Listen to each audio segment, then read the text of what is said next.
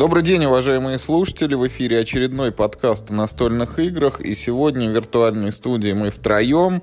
К нам с Михаилом Паричуком присоединяется Михаил Соколов, который не слышался и не выступал у нас уже, наверное, месяца три, а то и четыре.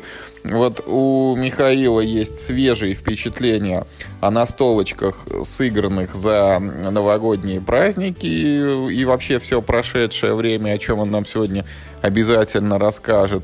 Ну и э, поговорим мы еще там о кое-каких вещах, о последних новостях и, наконец-то, о том, вот как, в чем и где мы храним свои настольные игры и компоненты от них. Поэтому вот обо всем об этом будем сегодня разговаривать. Ну а пока, э, ребята, здравствуйте. Всем привет. Категорически приветствую. Снова с вами в эфире настольный излучатель прямиком из центра Англии. Рад всех слышать. Накопилось, так сказать, чего сказать и о чем э, не могу молчать. Эм, я специально не писал на этой серии статьи, чтобы не расплескать э, страсти, которые кипели во мне во время последних настольных опытов, и с радостью готов поделиться с нашими радиослушателями. Ну, да, ты прямо рвешься да, в. Да, да, как бы, Миш, сдерживать тебя невозможно. Давай, так сказать, излучай.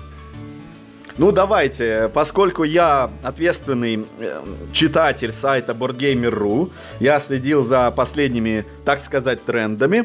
И э, дело в том, что отмечу следующее. Первая игра, по которой у меня абсолютно положительное впечатление, это Pandemic э, Season э, второй сезон, то есть э, по-русски. И у меня от него абсолютный восторг. Во-первых, я учел все свои ошибки, которые я совершал в первом сезоне, а именно набрал 4 человека и радостно пытался их все время собирать. Э, когда кто-то отваливался, искал замену и играл строго в четвером. Эту ошибку я не повторял во втором сезоне. Э, играл четко вдвоем, э, за два персонажа каждый. И прошло все на ура, в полнейшем восторге. Но это я отложу на спецвыпуск э, «Наследили», который, я уверен, э, когда-нибудь в этом году случится в рамках подкастов. Вторая игра, с которой у меня совершенно полярное впечатление, это нашумевшая игра Tapestry, она же в русской локализации эпохи, которой у меня очень много не то чтобы претензий, а эмоций чистых, Э, как, э, как, как слеза, как родник горный, который я и хочу обрушить на слушателей. Чистой ненависти? Нет, нет, это очень неоднозначные эмоции. Во-первых, ну, я могу, если с вашего позволения, коллеги, я могу начать изливать душу по этому вопросу.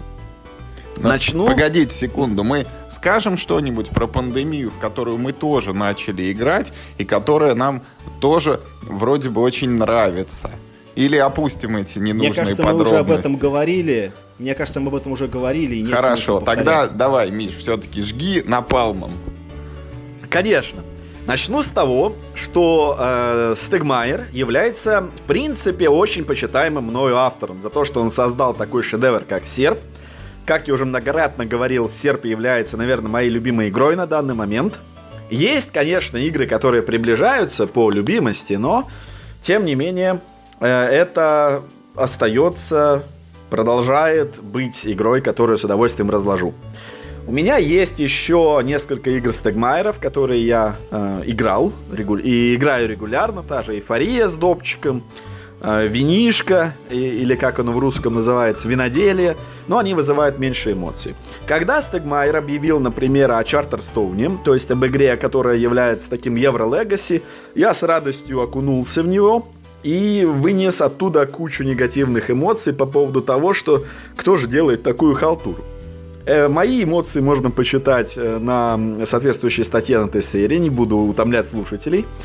И тут Стегмайер объявляет о создании игры цивилизации, где можно будет делать все, где можно будет развивать науки, открывать новые территории, э, лететь в космос – в общем, все, что мы любим в цивилизациях, и при этом ты будешь играть в эту игру не 4-5 часов, а спокойно, так э, не спеша раскидать за два часика с друзьяшками. Звучит замечательно, особенно когда все увидели продакшн, вот эти замечательные пластилиновые домики, великолепное качество компонентов. В общем, ожидания были весьма высоки. Сыграл на данный момент я 7 партий, почти, по-моему, попробовал все составы игроков, от дуэльного варианта до максимального, и имею что сказать. Начну с, так сказать, темы. Играя, точнее, объясняя правила Tapestry э, новичкам, я начинаю со следующего. Ребята, это не игра а цивилизация. Не ошибайтесь. Если вы ждете, что сейчас вы будете развивать цивилизацию, просто вставайте и уходите. Это не игра про цивилизацию. Это игра про беготню по, раз... по четырем трекам. Все. Каждый трек надо примерно просчитать, что он тебе даст, пытаться следить за другими игроками, и тогда, в принципе, вы получите какое-то удовольствие. Но как только вы начнете думать, что вы развиваете цивилизацию, ребята, вас ждет глубочайшее разочарование. Это раз. Второе. Поиграв в Tapestry и по оригинальным правилам, которые лежат в коробке, и насладившись первые два раза разрывами там в 150 очков, в 160 очков между первым и вторым местом, на секундочку, это не между первым и пятым. То есть э, я понял, что что-то с игрой не так. Пошел на всеми любимый Board Game Geek, и, как всегда, со времен Чартерстоуна, там раздел правила, и там 600 тредов, э, где все изливают душу на, по поводу этого вопроса. То есть, э, балансом там даже не пахло. И сразу же, в ноябре, Джеймин выкатил фикс для цивилизации. Дело в том, что фишка Tapestry это, конечно, что каждый начинает с уникальной цивилизации, которая затачивает изначально стиль игры – без этого игра становится абсолютно сухой и, в принципе, просчитываемой. Что-то вроде гиперусложненный шахмат, где у тебя из всех фигур 4 пешки.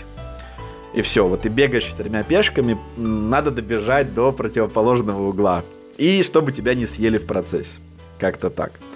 Тем не менее, э, посмотрев патч, э, хватаешься за голову. Патч выглядит совершенно омерзительно. То есть там э, ты начинаешь с минус 10 очками. Ты начинаешь с плюс 10 очками. Хочется сказать, Джейми, ты вообще видел статистику? Там разрыв между торговцами и футуристами стабильно выходит 200 очков. Неважно, в каком варианте ты играешь. Э, торговцы будут всегда в полной а футуристы улетят в космос и, и раньше всех и будут довольствоваться каким-то безумным результатом. Поэтому я углубился э, в Board Game Geek, и где-то в декабре я обнаружил замечательный патч версии 1.1, исправляющий всю игру. И сыграл по нему, по-моему, раза три уже или четыре. Разрыв сразу же сократился до 5 очков. Вот недавно, на прошлой неделе, сыграл в Тейпестре на пятерых. Э, ну да, был один новичок, он там набрал какую-то мелочь, но он как-то потерял интерес к игре. Первые четыре места разрыв 5-5-10 очков. Исправляется все буквально тремя правилами, которые почему-то просятся буквально сами, а, но почему-то Джейми их игнорирует. И полным апдейтом почти по всем цивилизациям. Но в отличие от э, подхода Джейми, то есть э, цивилизация, которая чаще всего выигрывает, начинает с минус 20 очками, там пофиксили цивилизации, которые чаще всего проигрывают, сделав их свойства мощнее. И действительно удовольствие от игры начало получаться. Более того, если вы не в курсе, а, грядет допчик к Tapestry, который вроде как все и пофиксит. Но это будет в конце текущего года, а может даже в начале следующего. Поэтому счастливые обладатели коробки Tapestry, у вас есть два варианта. Вариант один. Уже сейчас начать э, ознакомление э, с э, патчем, который лежит на Board Game Geek. Либо положить коробочку на полочку, или где вы там храните на столочке, и ждать, пока Джейми выпустит полноценный допчик с фиксом. Выбор за вами. На этом, я думаю, я и закончу свой рассказ и первые свои впечатления. Ну, как первые, а после семи партий в эту замечательную игру. Покупать или не покупать? Тут я не могу однозначно сказать, потому что есть люди, которые принципиально не играют с хоумрулами. То есть для которого правило это скрижаль, это завет, это инстанция. То есть нельзя ни в коем случае как-то фиксить то, что сказал автор. Для таких игры, для таких игроков Tapestry строго противопоказан, потому что игра по оригинальным правилам, поверьте мне, не играбельна совершенно. Вы не получите никакого удовольствия, только если вы планируете гонять соло-режим. Вот. Если вы планируете в этой игре соревноваться, не выйдет. Также отмечу, что я сыграл три дуэли э, на два игрока. Игра не подходит для дуэлей совершенно. Это как играть в Arkham Horror восьмером. Будет э, нулевое удовольствие, вы только получите львиную долю фрустрации и непонимания, что происходит. Вот то же самое вас ждет в Tapestry двоих. Эта игра Э, четко под 4-5 игроков. Наверное, желательно, по моему опыту, 4. Типа 4 трека, 4 игрока, вот как-то так. Ну и в пятером, в принципе, неплохо идет, но по моим впечатлениям от двух партий на пятерых, один игрок просто будет все время отставать. То есть партии заканчивались, 4 игрока как-то более-менее между собой разобрались, гнались там по трекам, кто-то однозначно лидировал по каждому треку, а вот один игрок просто везде отставал и испытывал глубокое разочарование в жизни и в настольной игре в частности. Поэтому я бы стер э, этой э, бритовкой на коробке надпись 2 и хотя бы исправил на 3, потому что втроем на маленькой карте хотя бы можно потолкаться. Но вообще набирайте э, когорту из четверых, набирайте кворум и пробуйте. А, должен отметить, э, игра стоит каких-то совершенно поеханских денег – мы ее приобрели в клуб только потому, что была замечательная новогодняя распродажа. То есть э, там, по-моему, скинуто было что-то 25%, плюс еще клубная скидка. Вот на этих условиях Tapestry он как-то мною воспринимался как что-то покупабельное. А по оригинальной цене, не, ребят, ну это не серьезно. Куда, куда смотрит э, полиция? Так, так делать нельзя. Да, да, нужен э, этот... Э, То есть тоже нужен багфикс для ценника. Который в Стиме главный. То, да, да, да, гейба не хватает, вот, чтобы Гейб на Ньюэлл, Рождество пришел и порядок навел. Минус 75%. Вот. Часто в, в Стиме, я давно не заходил в Steam, но я по, по молодости помню, там почти под каждой игрой был комментарий ну, на полную... Игра неплохая, но за полную цену брать не рекомендую, ждите распродажи. Вот, вот один в один я бы такой комментарий дал для Tapestry. То есть оригинальный ценник э, не имеет отношения к реальности, ждите распродажи. Как-то так. На этом, да, 10-минутка анализа Tapestry официально закончена. Вот. Можно перейти к вопросам, да? Конечно, да, да. Ну вот что хочу сказать, Миш, услышал, значит, что у игры есть проблемы с тематикой, услышал про дисбаланс, услышал, что в коробочке тебе подсовывают вот эти миниатюрки домов и не очень внятные правила. И, честно говоря, для меня это все звучит как вот описание рандомной игры с Кикстартера, да, когда вот визуально все красиво, там сложили, напихали в коробку, не пойми что, а вот какими это присыпали правилами и как они вообще играются, это большой открытый вопрос.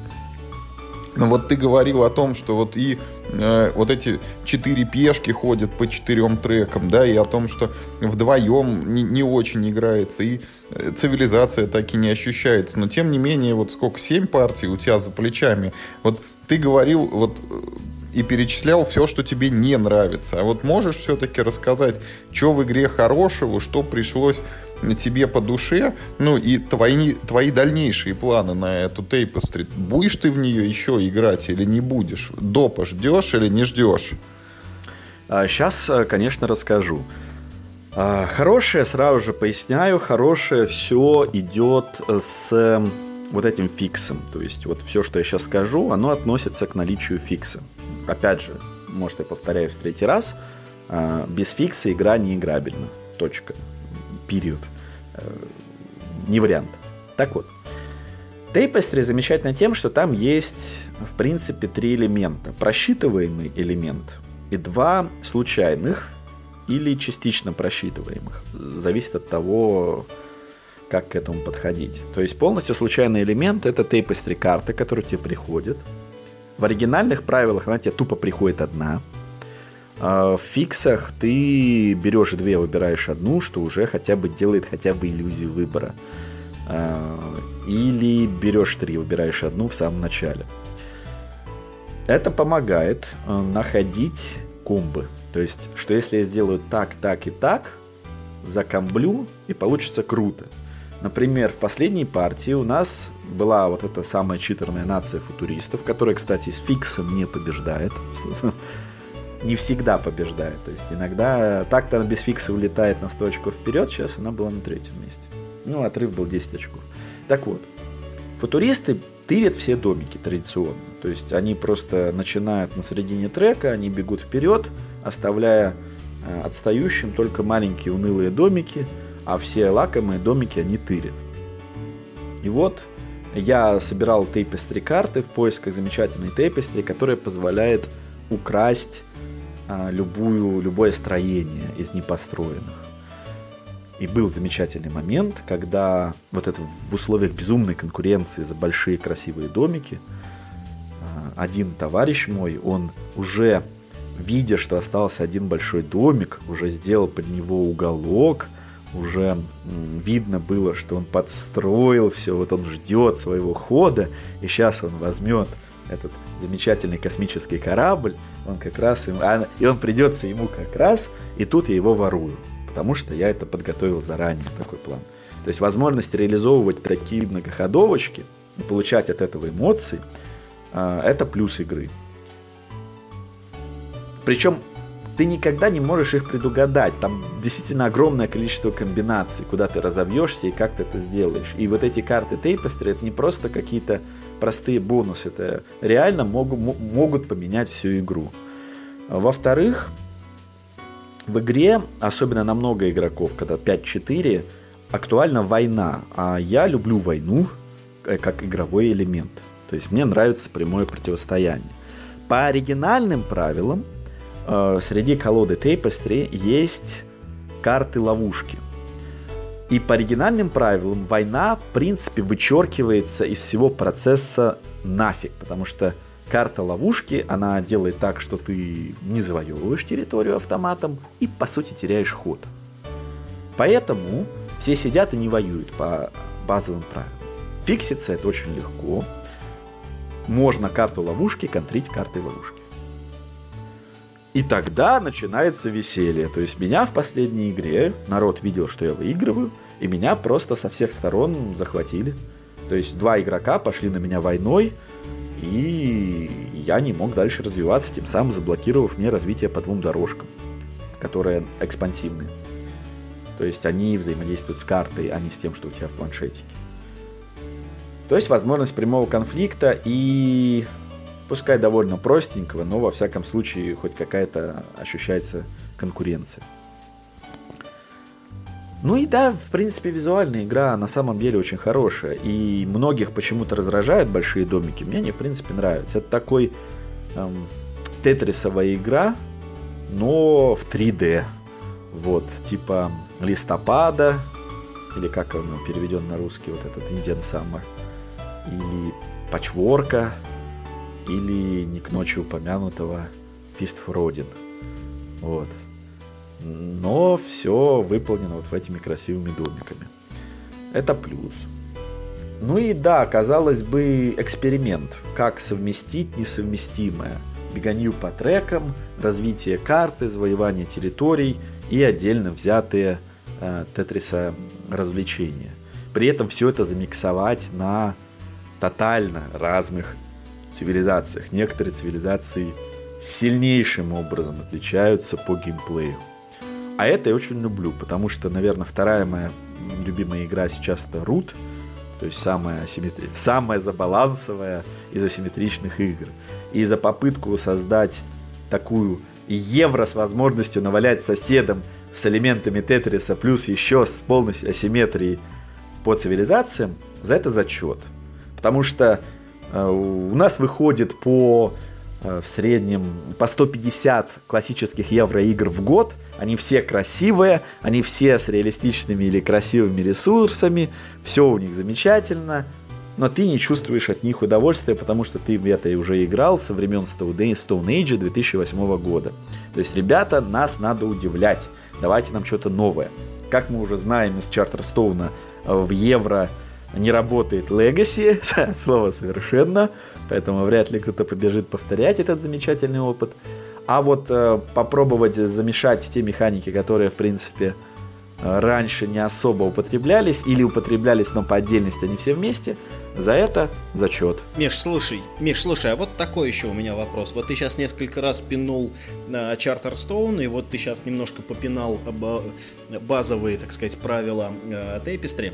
Но и у Чартерстоуна, и у Tapestry с самого старта продаж ну, были очень хорошие оценки. И люди, в принципе, их любили, и многие писали и в Рунете, и в, ну, в, в, так сказать, в англоязычном секторе интернета. Я читал очень много хвалебных обзоров от людей, которые явно, э, ну, не, ну, вот не вникали так глубоко. И я не думаю, что вот этот вот фикс, ты говоришь, вышел не так давно, версия 1.1. То есть люди до этого времени играли или вообще без фикса, или там с первым фиксом, и в принципе получали удовольствие. Откуда тогда вот эта, ну, такая хвалебная, как бы, э, реакция на эту игру, если она такая плохая? У меня есть э, свои версии, могу поделиться. Во-первых, у Стегмайера есть серьезная фанбаза. То есть э, не авторство Стегмайера, но его издательство, игра Wingspan, э, по-моему, в русской локализации она называется «Крылья», мною была воспринята совершенно в штыки после пяти партий но уже вышел доп, и с допом я в нее, в принципе, начал получать удовольствие. И та же самая проблема. То есть мне она показалась абсолютно недотестированной э, в базовом варианте. То есть она, с одной стороны, рельсовая, с другой стороны, дисбалансовая. Доп вроде как это начинает фиксить. Появляются те свойства, убираются читерные карты. Эм, то есть людям, во-первых, не всегда нравится баланс. Вот звучит очень странно, но многие люди играют не на победу. Вот я как раз вот это хотел тебе сказать, что ты знаешь, э, конечно, э, с, ну, со временем э, мы все переиграли там в в десятки евро, и, конечно, от них все устали, но, знаешь, есть игры, которые ты играешь просто ради процесса, совершенно наплевать на баланс, если тебе, ну, интересно просто вот, ну, в этом ковыряться. И бог с ней, с победой. И это, в общем, не так важно, если процесс тебя увлекает. Ну вот, я как раз про Wingspan хотел сказать. Идеальный пример. Почему я играю в Wingspan, когда он мне не нравится? Потому что моя подруга э, в игровой ячейке, э, в которой я часто играю, она орнитофил. То есть она очень серьезно любит птиц. И, и, име, имеется в виду, что ей нравится Wingspan, да? Нет, ей нравятся птички. Ну, в принципе, она любит их кормить, гладить, наблюдать, разбираться, какие птички бывают. Вот это вот все. Это, не знаю, наверное, в России не очень распространено, но в Англии так называемый bird watching это хобби. То есть люди на полном серьезе, им по кайфу проводить, скажем, выходные, смотря на красивых птичек. И это, в принципе, не очень такое редкое Миш, явление. Миш, вот э, ты давно у нас видел птицу где-нибудь? Это, видимо, не ко мне вопрос. Да, да, Миш. А, боже мой, а, ну этих, ну, голубей да воробьев полным-полно по городу, а так-то кого тут еще? Ну, можно съездить на, на другой берег речки и чаек посмотреть в летнее время, а так, в общем-то, этим, этим, мне кажется, ассортимент птичьей, так сказать, нации у нас и исчерпан. Ну вот. Нет, еще ласточки а вот, бывают как минимум летом. Ну, короче говоря, у нас нет, кроме снегирей и синиц, у нас нет птиц не серого цвета. Короче, жизнь у всех такая сложная, что не до птиц. Ну, я это понимаю, поэтому я делаю ремарку, что это такая локальная ан- англо... англо... А, культура, культура англосаксонская, да, то есть вот это для Британии и для США актуально, и таких людей много. Вот, например, моя подруга. Она настолько прокачала Wingspan, то есть у нее она шила маленькие, э, как это Чучело птиц? Нет, нет, нет, как это? Забываю русские слова. Гнезда. Она сшила маленькие гнезда в качестве э, э, хранения компонентов. Она заказала на 3D принтере маленькие, чтобы ей напечатали все вот эти ресурсы. Она, пардон, насто- настольные игры не в скворечниках хранит. Ну вот э, примерно, я думаю, я думаю, когда у нее появится возможность, она для Микспана сделает большой скворечник, и он будет там, значит, или большую кормушку для птиц. То есть тема для нее зашла. А, и поскольку она в восторге от птиц, там у нее целая коллекция игр просто про птиц, там флюкс или что-то вроде того. Ну какие-то... Коллекция игр про птиц. Настолько. Их больше да. одной. Да, да. Их, их, больше ока- одной. их оказывается много. Но если ты заплывешь за буйки, то есть за пределы топ-500 на Board Game Geek, ты удивишься, что игр про птиц оказывается много. Они просто не все хорошие. Я бы даже сказал, их э, хороших нету. Но это мое субъективное мнение. Так вот, то есть многим людям нравится сам процесс – они не ищут в этом математической стройности, баланса или пространства для соревнования. Они наслаждаются возможностью э, прикасаться к тем элементам жизни, которые им нравятся. Например, к птицам или к вину. Вот, э, играть в виноделие, потому что нравится вино. И вот сама тема захватывает.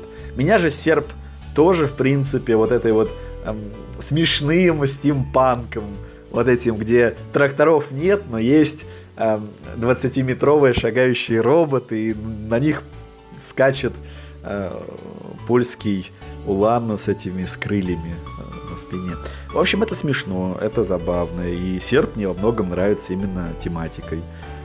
Так вот э, и для многих.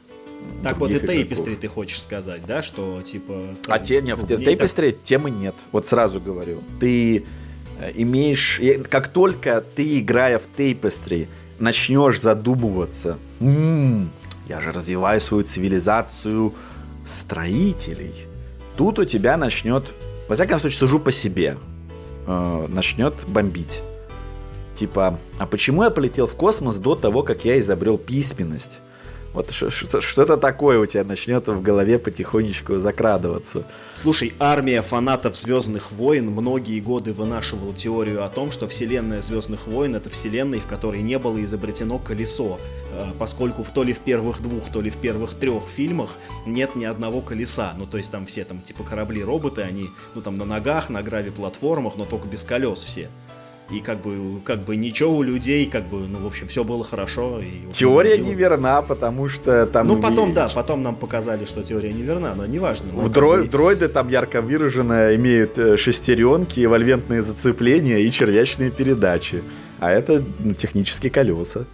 Но я имею в виду, что у людей, э, ну, вот с этим э, не было никаких сложностей с принятием этого допущения, да, в построении теории о том, что можно полететь в космос без изобретения, там, колеса, например, да, хотя, казалось бы, уж, уж наверное, проще письменно с ней изобрести и полететь, чем, э, чем, ну, там, чем без колеса. Ну, я, я понял, да, я сейчас попробую сформулировать. Э, формулирую следующим образом. Мы все, э, все мы, любители наследия цивилизации, то есть Сида Мейера. Это столб вообще в развитии любой игровой индустрии, что компьютерной, что настольной. Это цивилизация. В цивилизации была такая вещь, которая перекочевала в сотни игр, это древо технологий. Именно древо. Не какие-то рандомные карточки, а древо. И ты ощущаешь, что изобретя вот это, это, ты продвинулся и смог изобрести вот это. И как это... логичным образом ты да, продвинулся. Да, да. да. да. А, Tapestry технологии это просто карточки с бонусами. Со случайно налепленными названиями. Все. То есть они рандомные абсолютно. абсолютно. Можно... Они никак не взаимосвязаны. Ага. Они не дают тебе ощущения, что ты реально изобрел цемент. То есть или вакцинацию, или радио. То есть у тебя не будет такого ощущения. Это просто какая-то картинка, к которой привязан бонус. Бонусы, причем они там просто от балды. То есть иногда я не совсем понимал, почему вот эта карта объективно хуже вот этой. Вот просто объективно. там на 2 очка меньше. То есть есть карта условно за 4 очка, есть карта условно за 2. Все. Вот между, больше, больше между ними никакой разницы нет. То есть есть хорошие, объективно, карты в любых условиях. Вот ты ее видишь, ты ее берешь. Как правило, это карты, дающие домики на первом апгрейде. Не, не, не заглубляясь в правила, скажу так, карты, увеличивающие твой доход. Они объективно хорошие. В любой ситуации, кроме конца игры. А есть карты, которые объективно плохие в любой ситуации. И в начале, и в середине, и в конце. Поэтому их никто никогда не покупает. Эм, это немножко странно. То есть тема с наукой похерена полностью. Это просто какие-то... Ближайшая аналогия — это наука из Stone Age. Там ты тоже покупаешь карточки, ты не ощущаешь, что изобрел медицину. Просто купил бонус с картинкой. Вот если так воспринимать, ну, нормально. Если ты начнешь э, примерять на себя, опять же, седмейеровские рамки, седмейеровские реалии, ты испытаешь разочарование. Сужу, опять же, по себе и некоторым окружающим. Вот. То есть, резюмируя и, наверное, повторяя тот же самый вывод, эм, лучше всего просто попробовать без ожиданий, что ты поиграешь в цивилизацию, а с ожиданием, что ты поиграешь в экспериментальное евро, которое ты еще не играл. Тогда, я думаю, не будет эффекта завышенных ожиданий, как у меня был, а будет, в принципе, вполне себе адекватный эксперимент. Не такой дикий, как 504 или Charterstone, но я думаю, какую-то долю удовольствия, может даже большое удовольствие можно получить. Потому что вот я новичкам, некоторым как раз недавно очередной раз рассказывал правила, делал акценты на нюансах, использовал уже сразу же фикс, и новичок выиграл, и он сказал, что ему игра очень понравилась. Вот. Выиграл он буквально с отрывом в 5 очков, все были довольны, то есть очень много опять же зависит от компании, да.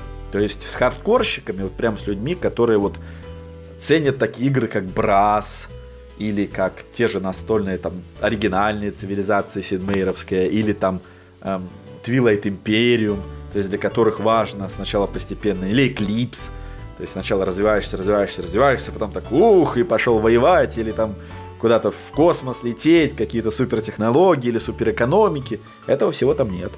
А если ты играешь с более-менее спокойными игроками, которым интересно находить какие-то комбочки, вот, и, хм, а если я сделаю так, или сделаю так, но которые при этом не будут обижаться за, на жесткий take that.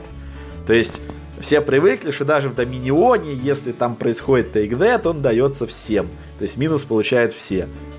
В Tapestry можно гасить конкретно вот этого игрока и по жесткому. Это если ты играешь с фиксом, конечно. Если собрать все это в едино, найти компанию единомышленников, удовольствие будет получено. Но это на тоненького, так сказать, по тоненькому льду. Ну, это можно сказать, в принципе, про любую игру. Какой-нибудь неадекват, он может испортить партию даже в самые-самые замечательные игры.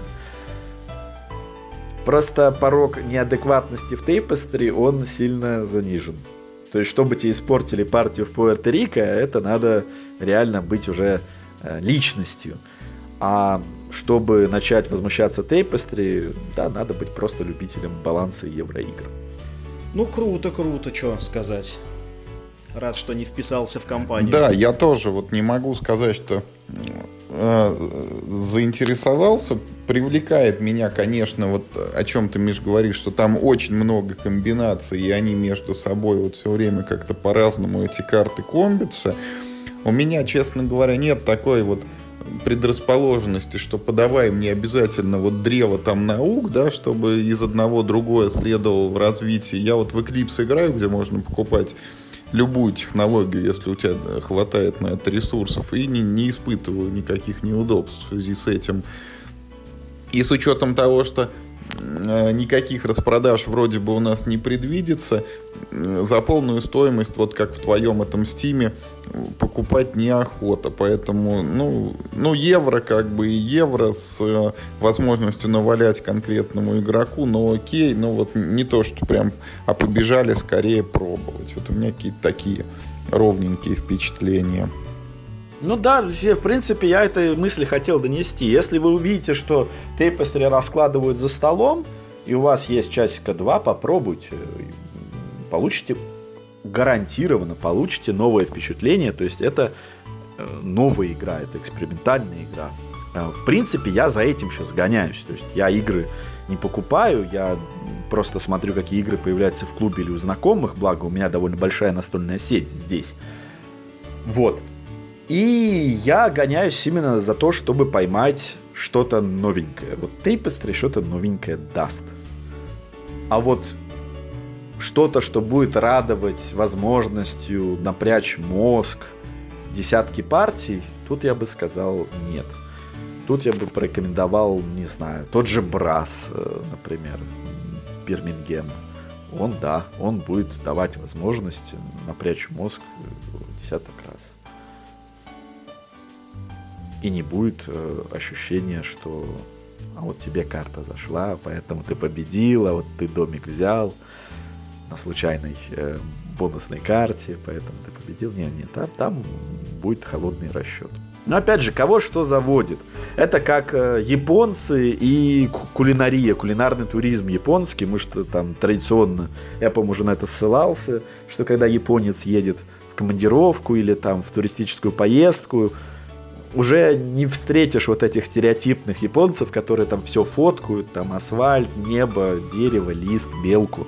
Нет, они первым делом пойдут в ресторан местной кухни. Именно максимально местный. Потому что фоточки ты посмотришь в интернете, этим никого не удивишь. А вкус, вкус пищи, это максимально индивидуальный а, опыт, который будет именно отражать тебя, твою личность, твою перс...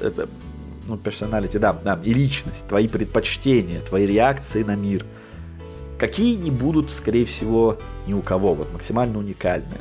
Так и настольные игры, в принципе, с определенными допущениями. То есть что-то может так завести человека, и он побежит показывать эту игру окружающим, а окружающие этого в ней не найдут. У меня такое было с Такайдо.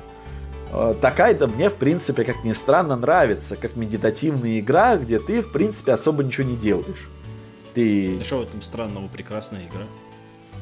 А вот я как-то раз играл в компании, где все расплевались, потому что мы же ничего не делаем, просто идем. Вы занимаетесь драфтом на очки. Да, вы, это, знаешь, что такое? С тем же, знаешь, э, с тем же успехом ты и в Seven Wonders тоже ничего не делаешь. Ты сидишь, просто карточки по одной выбираешь, а потом, как это, э, типа, в этом, в преферансе, да, все берут карты, э, смотрят на них, побормочут чего-то и сразу вскрываются. Знаешь, это можно так к любой игре подходить.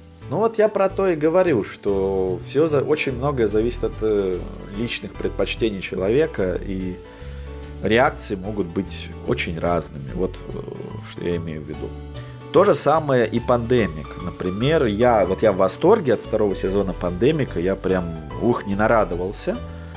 Восторг был, то есть, ну правда, я туда серьезно ушел, то есть я разработал написал небольшую программку, рассчитывающую статистическую вероятность выпадания стыд и позор определенных карт. Стыд и позор. короче. Но это я не с самого начала, это я признаюсь. Стыд и позор.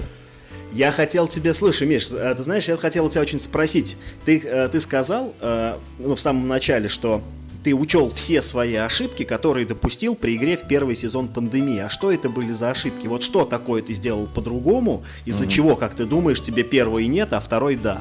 Первое это то, что я, имея опыт игры в Risk Legacy и в другие, ну да, на тот момент только в Risk Legacy, я понял, что надо играть максимальным составом на 4 игрока.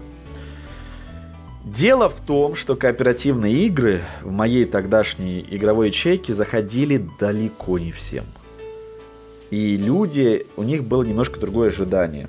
То есть сразу же началось альфа-гиковство, а, сразу же началось, что что-то мы делаем одно и то же все время. И люди начали отваливаться. Потом э, ритм игры начал проседать. То есть партии в пандемике, они начинаются, что в первом, что во втором сезоне, ты вначале играешь там буквально за 20 минут. Хоп-хоп-хоп-хоп-хоп, готово. Давайте следующую, ребят. А потом э, партия серьезно удлиняется. И она может идти там полтора часа. Люди тоже к этому были не готовы. И отвалился один игрок, вас трое, кто-то играет за двоих персонажей, остальные по одному. И в конце я уже доигрывал с сестрой, мы просто... То есть я внедрил сестру э, в игру где-то на сентябрь, она до этого не играла, я ей просто, что, просто чтобы самому за всех не играть, да? Да, чтобы не играть соло-партию. И тут меня осенило, что вдвоем она идет очень даже хорошо. Каждый берет по два персонажа. Вдвоем собраться куда проще. Кооперативность вдвоем куда удобней, в принципе. И можно получить удовольствие. И так и произошло. То есть э, я собрался с игроком, э, полностью подходящий под все эти критерии – и мы отыграли вполне быстро, все 12 месяцев, и закончили с очень хорошим, ну не, не, не лучшим, но в принципе хорошим результатом. Были трагедии, когда умирали, сейчас спойлеры, но никого не удивишь такими спойлерами, когда там мы теряли уже персонажей, к которым лично прикипели. Были и моменты, когда вот все решала одна карта. И Э, вероятность там победы была 33%. И все равно вот из одной карты все рушилось, и вот прям эмоции были такие, ну как же так, мы все поставили на эту. Короче, рецепт. Выберите человека, с которым вам максимально комфортно играть кооп, с которым не будет альфа-гиковства, который не стремится к дуэльному доминированию и который любит истории. Потому что, на мой взгляд, сюжет во втором сезоне, он куда лучше, чем первым. И развитие персонажей лучше. Ну, короче, все, что было в первом, хорошо, они перенесли во вторую, а все, что было в первом не очень, они как-то выкинули. Плюс мне было приятно, что наконец-то сменился геймплей, потому что, ну будем честны, Pandemic Legacy первый сезон это просто обычный пандемик, куда напихали элементы допов и сделали их легаси-образными. То есть я почти ничему не удивился там во время первого сезона. Так как второй сезон это как раз э, не классический пандемик, и я этого и ожидал. То есть мне это и нужно было, я хотел поиграть в принципе в что-то вроде э, вот того пандемика про затопление, да, то есть вроде как механизмы те же, но немножко по-другому не бегаешь там за четырьмя болезнями, ты занимаешься, в принципе, теми же механиками, но не за четырьмя, черт возьми, болезнями. Вот. А наоборот, надо раскидывать кубики снабжения. Их постоянно мало, ты там принимаешь вот это вот странное решение. Вначале оно немножко напрягает, но потом уже привыкаешь. Вот это распределение а, кубов по городам изначально. Оцениваешь риски.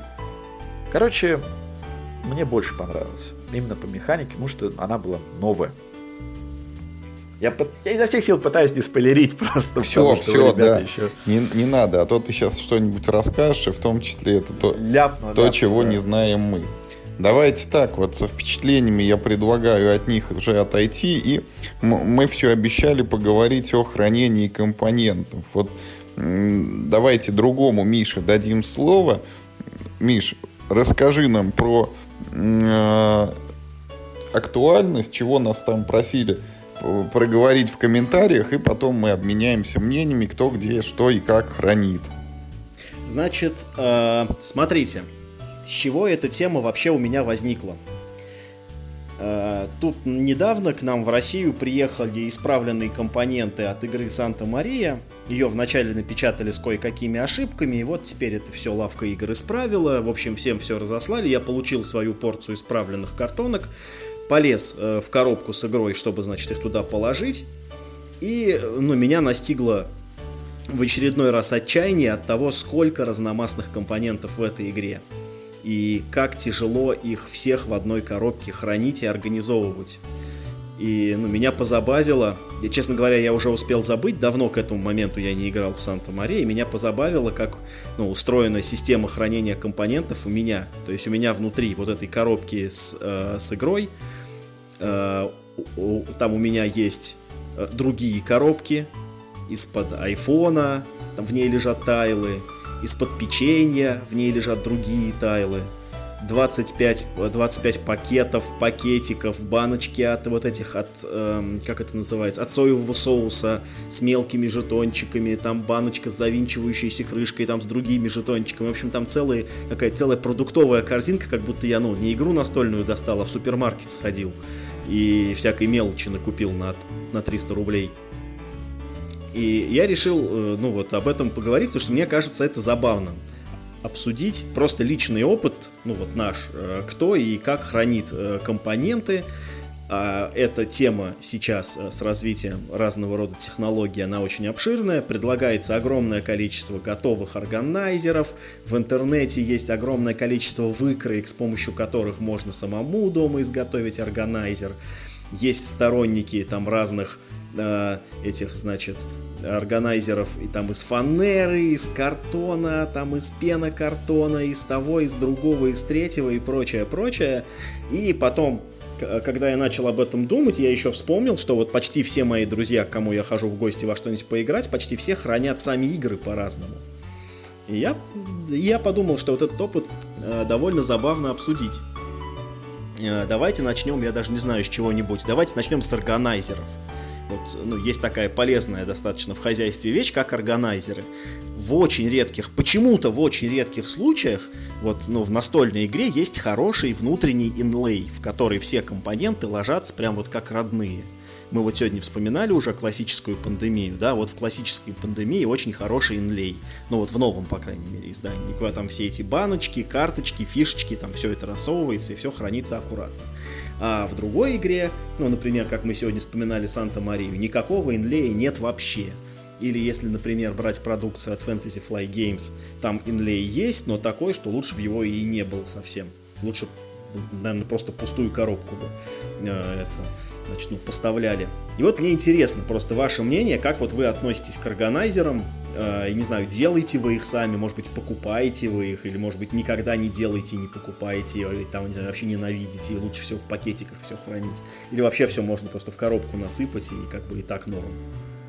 Начать надо, думаю, даже не с органайзера, а с того, что первично. Курица или яйцо. А первично коробка. Потому что есть еще один уровень, а именно коробочные фетишисты и оптимизаторы. Есть люди, которые, вот для меня это очень странно, хранят несколько игр в одной коробке от игры, допустим, три игры в коробке от четвертой. Да, я такой, я, э, то есть я выкидываю все коробки от дополнений. Если, э, если в, в коробку от дополнения не влезает база, меня это бесит. Потому что зачем вот. мне нужны коробки? Коробки вообще не нужны. Вот. А поскольку я продал, наверное, игр 300-350 за свою жизнь а, на барахолках, я столкнулся с таким явлением, как коробочные фетишисты. То есть им нужны коробки от всех дополнений, даже если эта коробка это просто пачка из-под колоды.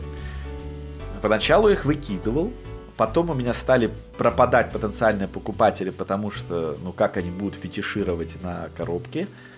И я начал их хранить. Но сейчас, поскольку я уже не покупаю новых игр в связи с частыми переездами, я да, действительно выкинул все коробки из-под всех дополнений и как-то более-менее оптимизировал, но перейти вот этот шаг, хранить много игр, именно разных игр, в коробке из-под игры другой – это я пока не могу. То есть для меня игра, она начинается с коробки.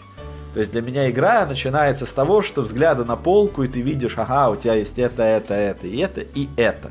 Вот как вот э, с Юрой на кемпе мы были, и так мы узнали, что Underwater Cities есть, потому что они хранились в каком-то там дополнений от э, совсем не от Терра Мистики, но это вы были, Да. Но это вы были на кемпе. Там как бы ты не знаешь, что в принципе есть. Но в своем доме-то ты знаешь, что у тебя где лежит и в какой коробке у тебя какая игра лежит. Ну вот, это просто я отметил, что есть еще более высокий уровень по поводу Нет. органайзеров. Не, подожди, Миш, подожди. Да-да. Тогда, знаешь, тогда есть еще один более высокий уровень. У меня есть пара знакомых, которые хранят, ну вот не просто игры в коробках, а они сохраняют ну, вот эту упаковочную пленку от коробки. То есть они так ее так, а, таким хитрым образом обрезают, что у них сверху получается такая, как, ну, как супер обложка, вот тетрадь, Да, да, да. такая, так целлофановая штучка, чтобы даже коробка вот не повредилась. Вот этого я вообще Напоминает, не понимаю, напоминает это такой- эти пульты от телевизора в Пульт пакете. в- да, в пакете, да, да, абсолютно. И я вот этого не могу понять, потому что, по-моему, за такой вот вещью, которая находится в целлофане, еще труднее ухаживать. Этот целлофан рвется там от малейшего просто э, этого самого. Как-то раз, э, значит, я ходил к другу, мы играли с ним в этот, э, господи, в Конкордию, она как раз у него упакована именно таким образом, значит, он, он так, ну, то есть у него есть такая там э, собственная система, значит, надрезов этого целлофана, после которого этот целлофан можно там как-то, ну, хитро по углам загнуть, и он будет, типа, держаться, там его скотчиком можно подклеить. И я, в общем, ну, там, э, случайно, когда эту там крышку там что-то в руках вертел, случайно ну, немножко надорвал этот целлофанчик, такой, там треугольничек такой, такой, блум, а, а это от него отошел. Ну, и там, типа, ногтем зацепился за него, и он так, прын, такой, как треугольничек кожи такой, раз, от него отошел, и он такой на меня, осторожнее, типа того, ты, типа, мне испортишь коробку. Я говорю, да ладно, успокойся, это же просто целлофан такой. Это, типа, это, типа, не просто целлофан.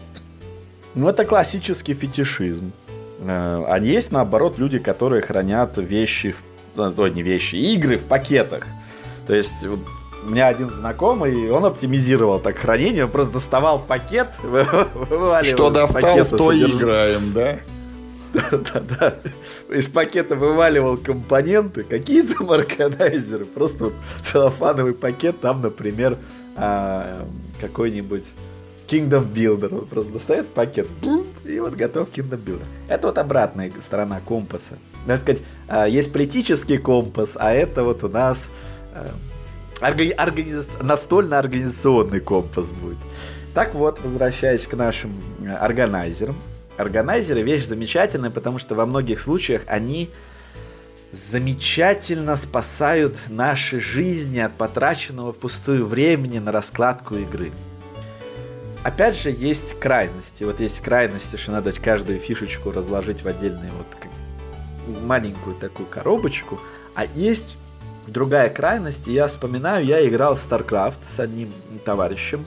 Это было лет 10 назад. Он хранил StarCraft очень оригинально. Просто все компоненты лежали в куче в этом гробу коробки. То есть 4 человека 40 минут раскладывали компоненты. То есть там даже не было зиплоков для колод. Просто вот все лежало в первозданном хаосе, в первичном пластико-картонном бульоне, в котором как-то надо было выуживать вот карты зергов фиолетовые, карты зергов синие, все эти миньки, жетоны. Это... та- не делайте так, это просто противно самой природе человека. Если вы так делаете, я советую обратиться за помощью к специалисту. По изготовлению органайзеров, очевидно. Да, например, да. Или просто расходить э, в строительный магазин и купить себе замечательных органайзеров. Органайзеры спасают. Игры типа Пуэрто-Рико, они, когда все по органайзерам, не знаю, у меня есть какое-то глубокое удовлетворение. Но я, я работал даже заведующими, заведующим лабораторией, то есть у меня есть удовлетворение, когда каждый инструмент лежит на своем месте, когда все образцы аккуратно разложены, все подписано. Э, Это профессиональная, наверное, деформация или наоборот, качество, которое помогло мне выбрать профессию, но то же самое я распространяю на немножко бытовые вещи, в том числе и на хобби, например, настольные игры. Когда я открываю коробочки, у меня там все красиво разложено, я просто хоп, вот тебе, дружище, органайзер. Например, э, Хаос в старом мире, Chaos in the Old World, который я с удовольствием до сих пор играю. Наверное, самая долгоиграющая игра в моей коллекции. Ко- которая тоже в базе не очень сбалансирована, как и Да, Tapestry. Да. Да, надо, который без допа в нее играть никак. Так вот, а доп, кстати, сейчас э, пробил Днем, рекорд. днем с огнем не достать, да? Да, Да, в пленке он сейчас идет на вторичке от 100 евро, на всякий случай. Я его покупал за 12 баксов. Это, Мне кажется, StarCraft дороже Ты знаешь, Миша, у меня такая же история. В свое время покупал дополнение к StarCraft на распродаже за 5 долларов. И ни разу, да, и ни разу да, в него не сыграл. Но у меня он скрытый, и пленочку я таки выкинул. А я его продал давным-давно. Я, по-моему, их заказал три тогда на распродаже вот этой бешеной Fantasy Flight Games. Брудваров, по-моему, три заказал. Там их, по-моему, по каким-то э, по 10, по 20 баксов продал. Две упаковки, одну оставил себе. Знал бы, инвестировал бы как надо. Ну ладно. Мог бы, да, мог бы разбогатеть да. сейчас. Да, да. Ли -ли -ли Лишний стольник на карман. И, э, естественно, я разложил Chaos аккуратно, у меня такие органайзеры, в каждом органайзере три секции, в одной секции житошки, в другой секции культисты, в третьей секции демоны. Я просто, вот ты Нургал, держи тебе Нургал органайзер, вот ты Дзинч, держи тебе Дзинч органайзер. Все открывают органайзер, и там все красиво лежит, и наступает благолепие, и все понимают, что я ответственный человек, которому можно доверить деньги, если что. То есть ты так это расцениваешь, да? То есть ты как бы протягиваешь и сразу как бы ты прям чувствуешь прилив доверия. Да, да. В том числе, помимо очевидных э, вещей, как э, экономия времени и, в принципе, просто удобнее играть, а, так еще и устанавливается определенный акт доверия между игроками и хозяин, хозяином игры. Что, ну и опять же, вот тот же самый, я уже приводил в пример, тот же самый дико раскачанный нашу копию Вингспана в нашей компании, ну да, добавляет, добавляет удовольствие. То есть видно, что человек потратил часть своего времени, ему нравится эта игра, ему нравится хобби в целом, и от этого устанавливается какой-то чуть-чуть более высокий уровень доверия к человеку. Ну, кстати, ты знаешь, я вспомнил сейчас один такой случай, когда, ну, вот это э, то, о чем ты говоришь, про доверие там, да, и прочее. Я вообще-то вспомнил один такой случай, я признаю, ты совершенно прав. Э, как-то раз я видел э, в клубе, Значит, люди достали э, Puerto тогда еще первое было только издание с этими, ну, вот этими страшными как бы компонентами, без картинок, только один текст и фиолетовые эти ужасные эти цвета но зато у них ресурсики, они у них были крафтовые, и вот мешочек был реально сшит, там ну, ящичек был, значит, реально вылеплен, он там был покрашен, ну, в такой, ну, в такие, типа, в досочки. Это было так круто, я говорю, блин, вот это, наверное, чуваки реально очень крутые, раз они так к этому относятся внимательно. Игра, наверное, достойная. Да, все так, то есть это очень хороший, хороший элемент. Поэтому органайзеров, ну тут надо всякий раз э, какой-то вот совет. Есть спецолимпиада на BoardGameGeek,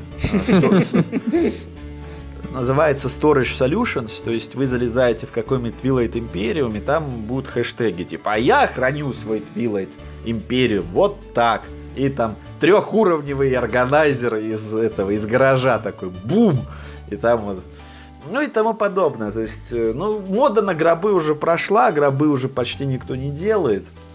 И да, как уже было сказано, инлей и все прочее. Бывают игры с шикарными органайзерами, когда даже вот покупать ничего не надо, все замечательно лежит. Но это почему-то вот до сих пор редкость, кстати. Вот как ни странно, хотя казалось бы, это же стоит копье вот сделать эти органайзеры на фоне всей остальной игры почему-то до сих пор это ну, очень, очень редкий гость. Редко в какой коробке он действительно удачный. А самое странное, что до сих пор ну вот э, ну, в этих органайзерах, как правило, карты не влезают в протекторах. Причем не по высоте коробки, например, не входит колода, а вот просто ну, вот по ширине ячейки. Вот этого я вообще никак да, не, да. не, не могу понять, почему до сих пор такие ошибки совершаются даже маститыми издателями. Ну, то есть там не новичками. Слушай, Миша, вот ты говорил про, э, про коробки. Я вот сейчас подумал, что ну, такой, типа, предельный уровень органайзера, это же такая, ну, вообще специально созданная где-то в другом месте отдельно вот от производства игры коробка. Ну вот, ну, например, для ужаса Аркхема со всеми его дополнениями, или вот как у нас сейчас э, Meeple House делает специальный бокс э, для покорения Марса, и, по-моему, сейчас будут делать то ли для древнего ужаса, то ли там еще для чего-то. Такой чемодан с ручкой, который предполагает, что ты все коробки выкинешь. Вот как быть в этом случае? Я э, больше сохран... скажу, Стегмайер выпускает э, за да, 40 кстати, баксов, Стег... сволочь, супер коробку. Но он выпускает Сердце хитро, он выпускает коробку, в которой ты хранишь коробки. Да. это ведь так работает. Это, а это мне кажется, во- случай... вообще законно вот выпускать коробку для коробок. А, кстати, мне кажется... Стигмайер своего не упустит, да? Не-не, мне, кстати, кажется, что когда-нибудь, ну вот, например, ну наберется у него, скажем, ну вот 10 игр в портфолио, у него же, мне кажется, сейчас еще нет 10 игр. Ну, то есть там... Он выпустит специальный шкаф, 10, да? Да, да, он выпустит специальную коробку, в которую можно сложить коробки, в которых лежат коробки, такой, типа, такой трехуровневый будет. Э, но это же будет прикольно по-своему, согласитесь. И я думаю, что ну, ну просто хотя бы шутки ради кто-нибудь докупит. Главное ему про матрешки не рассказывайте, а то может выйти из-под контроля. Ну да, да. А дальнейшее, конечно, знаменитый спор эм, протектора сования или играть голышом. Тут у каждого, так сказать, есть ну, люди, которые эта тема да, достаточно простая. С Леном. Да, да, да. Нет, есть же еще. Вот, кстати, Вы видели тему... когда-нибудь, когда протекторы одевают с двух сторон? Да, я так делал с Seven Wonders. А зачем это делается? Ну, потому что Seven Wonders у нас в Финляндии заигрывался до дыр, просто в прямом смысле, там протекторы уже стирались. Не, ну и... ради бога, ну замени протекторы. Типа, а сейчас расскажу. У меня была очень долгая история, я получил Seven Wonders базу от самого-самого старого первого издания, там, где еще монетки были деревянные. Мне Неправда, в самом первом издании отца. военные карты в третьей колоде были более фиолетовые, их потом заменяли. Да. Во-первых, там были деревянные монетки. Во-вторых, карты немного отличались по цвету. И э, одна английская компания, забыл название, она продавала специальные протекторы, которые закрывают рубашку цветом. То есть с рубашкой, пак... как бы, да, предпечатанной да. Причем рубашкой. именно руба, да, то есть рубашки по цвету совпадающие с, с эпохой. Угу. Вот. И я их купил, но они, сволочи, маленький корешок, так сказать, от верхушки карты не закрывали. А когда ты играешь в Seven Wonders и постоянно строишь чудеса, даже если ты скажешь, ребята, в чудеса запихивайте, пожалуйста, карты низом, другим а концом, не верхом. Да, да, да. Потому что если вы закинете верхом, вы начинаете тупо мять картон сверху. Посмотрев, что происходит, я понял, что надо спасать ситуацию и сверху надел еще толстый протектор. Тогда карта стала абсолютно неубиваемой. Ее можно было ронять там в лужу, что угодно на нее проливать, жрать чипсы. С ней не происходило ничего. И самое главное, вот этого запихивания под планшет своего чуда не вызывало деформацию карты. Но это был единственный раз, когда я пошел на такое извращение. Потому что у нас, не знаю, вот просто был период, когда Seven Wonders игрался три раза в неделю. Э, по нескольку раз за сессию. И тогда, да, вот игра могла быть просто убита. Ну, кстати, вот, Миш, эту э, ситуацию можно было разрешить, например, еще одним образом. Вот у нас кто-то из знакомых показывал такую фишку, как одевать протекторы на карты сверху. Ну, то есть в твоей истории это бы вот торчало бы это нижний краешек из протектора. Мотивируется это тем, что, ну, вот карты обычно лежат на столе, и если, например, ты вдруг пролил там какой-то напиток, то он потечет, ну, вот в дырочку протектора, да, да, и да. как бы карту при этом не защитит. Да, а так протектор одет сверху, и как бы хоп-хоп, и, и все. И, и не залил. Ну, мне кажется, страдает эстетическая составляющая, которая тоже важна. Э, потому что, опять же... Слушай, да как только речь заходит о протекторах, эстетическая составляющая сразу идет просто, я не знаю, за хлебом. Протекторы это уже не эстетично. Это чисто, как бы, ну, чисто средство защитить свои кровные денежки. Ну, кстати, я вот тут бы немножко поспорил, потому что, да. во-первых, вот у меня генерал, который заиграны там в 250 партий, я раза три уже, или, по-моему, переодевал протекторы на нем. И вот сейчас смотрю и снова хочется переодеть, потому что опять уже там карты прям слипаются пачками. А, но вот обычные вот такие, ну, прозрачные просто пакетики, они, может быть, и стрёмно выглядят. А вот э, те, которые называются там это Ультра Про, по-моему, они вот такие... Не, Mayday премиум. Да, мейдеевские, с плотным э, э, материалом, с непрозрачным задником таким, толстеньким, пластиковым. Вот у меня в таких было одето зельеварение, самодельная это сумеречная борьба Twilight Struggle, что-то еще вот из начала времен, когда я начинал только увлекаться настолками, и они... Вот, Nexus Ops такие Да, да, выглядят я. они вот, ну, практически это как новенькие, и мне вот, ну, просто их и в руках держать приятно, и на столе они красиво вот за счет своих этих рубашек однотонных таких вот. Не, все равно некрасиво. Ну вот... Это как будто у тебя куча резаного цветного картона просто вот такая стопка лежит, типа для детского творчества. Ну, не знаю. Нет, протектора это... Протектор это, это сразу не про эстетику. Но протектор это Нет, не про ну эстетику. тогда, же, тогда найди там вот пульт с красивым рисунком на заднике. Такие тоже есть, если тебе эти кажутся а картоном. Уже, а это уже, знаешь, а вот этот вопрос уже интересный. Если посчитать, сколько стоит одеть, ну, какую-нибудь там средненькую игру в такие красивые протекторы и взвесить вот эти деньги, ну, которые... То за них же они можно же купить очень дорогие. другую средненькую игру. Нет, нет, за них можно купить просто, ну, в случае износа, Это еще одну самое, такую да. же игру. Да, да, да. То есть на, ту просто на самом деле, вот, Миш, бы, а я купить это, просто новую. э, даже думал и о том, что вот на каком-то сайте я находил и вот для генерала, чтобы закупить такие протекторы, где на рубашке флаги. Единственное, я там что-то не собрал полный набор, там то ли Италии мне не хватало, то ли Британии, а так вот я смотрел в этом направлении. А там протекторы со свастикой? Нет, там, там скорее всего вот это вот, знаешь, крест такой, это э, вермахта. Ну вот как, Ну, как, черный как, крест, как на да, Ютубе да, да. значок в правом нижнем углу. Он же не забанен. Кто же его забанит? Это же часть Ютуба. Не понял, ма- мальтийский крест или какой? Я... Ну, неважно, я как надеюсь, все поняли. Сейчас да, это знаешь, иначе мы сейчас окажемся в неловкой ситуации с Мишей, как в прошлом подкасте, когда Аганов там начал рассказывать про, Верса- про Версальский договор, и если бы игра не называлась 1919, мы бы сразу и не сообразили, о чем идет речь. А, Да. понял, да. А, вот Э, слушайте, подождите, про протектор. юмор. Про- а, Смотрите, вот э, как предельным случаем покупания новой коробки, вот да, там от стороннего производителя, так предельным случаем протекторов является ламинирование карт. Что вообще-то говоря практикуется. Что, ну это уже совсем от каких-то отклонениях ты заговорил. Не-не, у меня, у меня фин кореш был, э, когда я в Финляндии жил, и он купил себе ламинатор. И не знаю, чё, что с ним произошло, может быть там... Он решил что-нибудь заламинировать, да?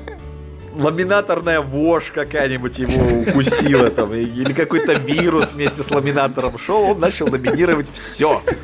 То есть, Заламинировал Сейчас я буду ламинат. ламинировать все игры. Да, он, он на- на- начал вот некоторые игры ламинировать просто пачкой. То есть там планшет для игрока, памятку игрока, карты заламинировать. Ну, у него там все было, то есть обрезатель уголков, это какие-то вот этот... И он Набор- обрезал уголки у игр там тоже. У А, ну, коробок. это- ну, ты ламинируешь, получается, типа, незакругленный уголок, и там специальные да, такие да, да, щипчики, они-то вот уголок делают, скругляют. Я не могу. Так что тут зависит. У некоторых людей бывают такие приступы. Нет, ну Я- вы-то сами как к этому относитесь? Ну я в принципе я, уже вот понял, конечно, как. я отрицательно отношусь. При- вот протекторы я принимаю, но как бы это ламинация это уже что-то. А почему? Я А почему? заламинировал только планшеты игрока на... э, подскольку он начал ламинировать все, и такой, тем Миш, дайте тоже что-нибудь заламинирую. Я ему... Я, ему Я заламинировал весь дом. Заламинируй мне руку. планшеты э, игроков из, из хаоса. И они у меня до сих пор заламинированы вот тем ламинатором. И через два дня после того, как я их заламинировал, я пошел играть э, с ребятами, и девочка опрокидывает на заламинированный планшет э, Кока-Колу. То есть тут, И ты такой, тут, ты- «Ха!» тут ты друга ты и похвалил. А я такой, опа! А я пошел, постирал его, там он мысли под струей воды подержал, ему пофиг, и нормально. Так бы я остался без, э, конечно, планшетика. А тут, вот как, как будто вот что-то внутри меня сказала, заламинируй. Ламинатный бог тебя просто поцеловал.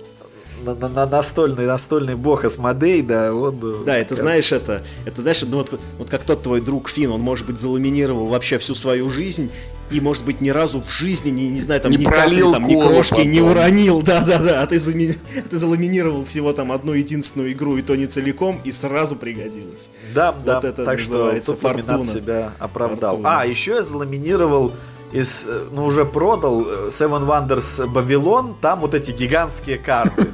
А это зачем? А не знаю, да еще раз говорил, начал ламинировать все. Вот. И я подумал, а что еще хочу Шел по лесу, смотрю ламинатор, да. Да, Я стал ламинировать, да. что-нибудь заламинирую. Так что, ну, плюс, на самом деле, я так вспоминаю, вот на кемпах были некоторые игры, которые вот видно, что они появились там в 2009 до эпохи распространения протекторов. И со всякими вот нестандартными размерами карт до того, как э, в России стали доступны э, вот эти вот ФФГшные разных размеров, мейдеевские разных размеров. То есть, когда в России были только протекторы Magic the Gathering сайза и все. Вот. Тогда люди ламинировали. Я вот э, старые игры вспоминаю, забыл.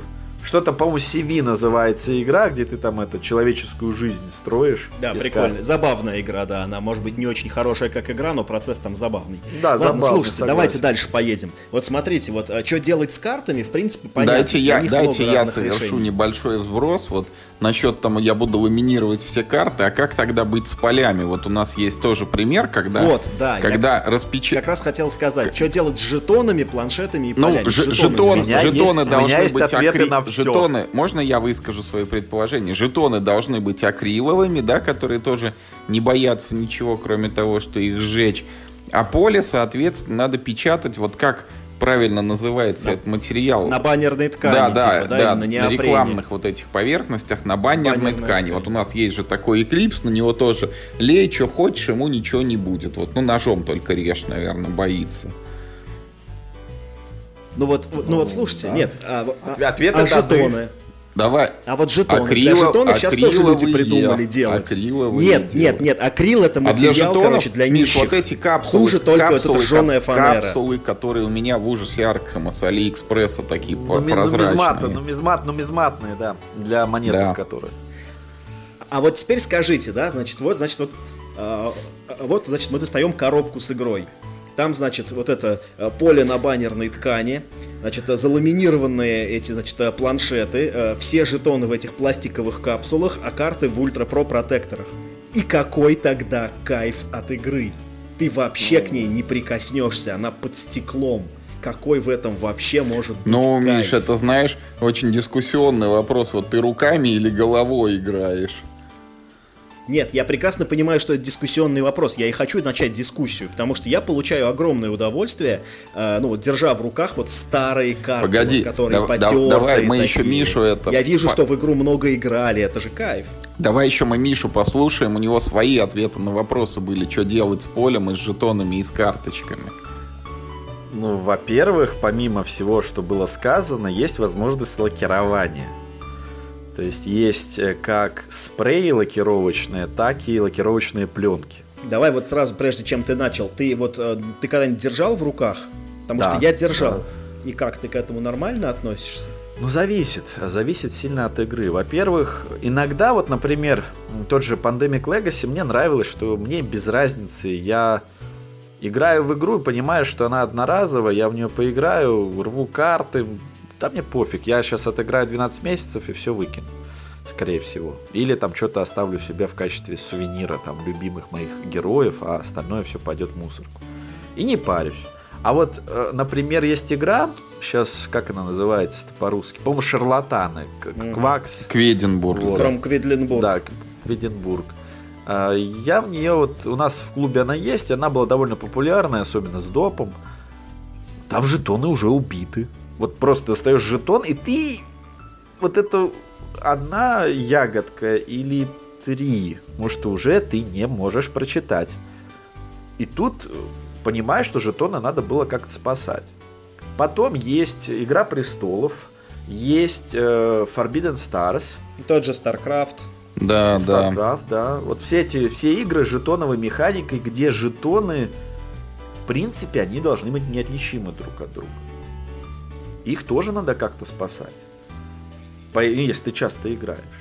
Нет, хорошо, а если их не надо обязательно спасать, если это просто какие-нибудь монетки? А, ну, ну, тогда в чем проблема? То есть, если я... Нет, Не я видел, самое страшное, что я видел в своей жизни, это барабанная дробь. Заламинированная. Жетоны. Тихо, тихо, тихо. Еще рано. Карты.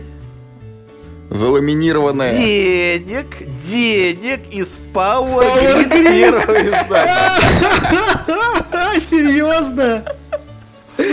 Вот это, Так, слушай, Миш, да. только скажи, что это не тот друг Фин, который... Нет, это, нет, нет, он бы до такого ко- даже, ко- не даже да, который у него мания просто была, а тут, видимо, это кто-то Нет, сознательно нет, тут- сделал, да? Тут реально, я это, это на- в России на игротеке в году 2010 я это увидел, и мне стало не по себе, типа, ребят, зачем? Потому что у меня, например, часть этих денег, у меня тоже был этот Power Grid, первое издание, у меня часть этих денег собака приятеля съела, потому что он их уронил, собака бегала по дому, увидела, что что-то упало со стола и сожрала там пару а банкнот. были бы заламинированные, не так бы пострадали.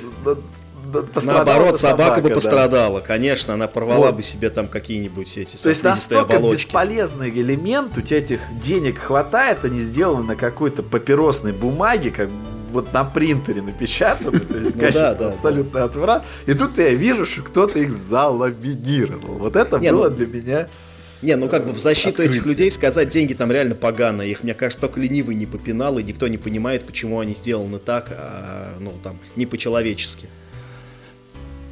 Но когда они заламинированы, лучше они не выглядят. Вот что Зато скажу. как приятно их, может быть, тасовать. Зачем их тасовать это деньги? Зачем, да. Ты, Ты, ты как бы часто купюры тасуешь из кошелька. Ну, так как ни разу еще не ламинировал, ответить не могу на этот вопрос. Вот, короче, возьми 50 рублей, заламинируй. И- Почувствуй себя ну, Нет, ну как раз деньги ламинировали в России. Фи- Фин до этого не додумался. Фин просто ламинировал все, что не влезает в протекторы. А вот деньги из Power Grid это все-таки российское изобретение. Давайте не будем, а, так сказать, принижать нашу э, смекалочку. Голь на выдумке хитра. Вот. Слушайте, тогда вот тут, э, тогда давайте вот, э, ну, следующий вопрос. Мы что-то немножко отъехали от темы органайзеров, а я вот очень такой вопрос хотел задать, который меня очень интересует.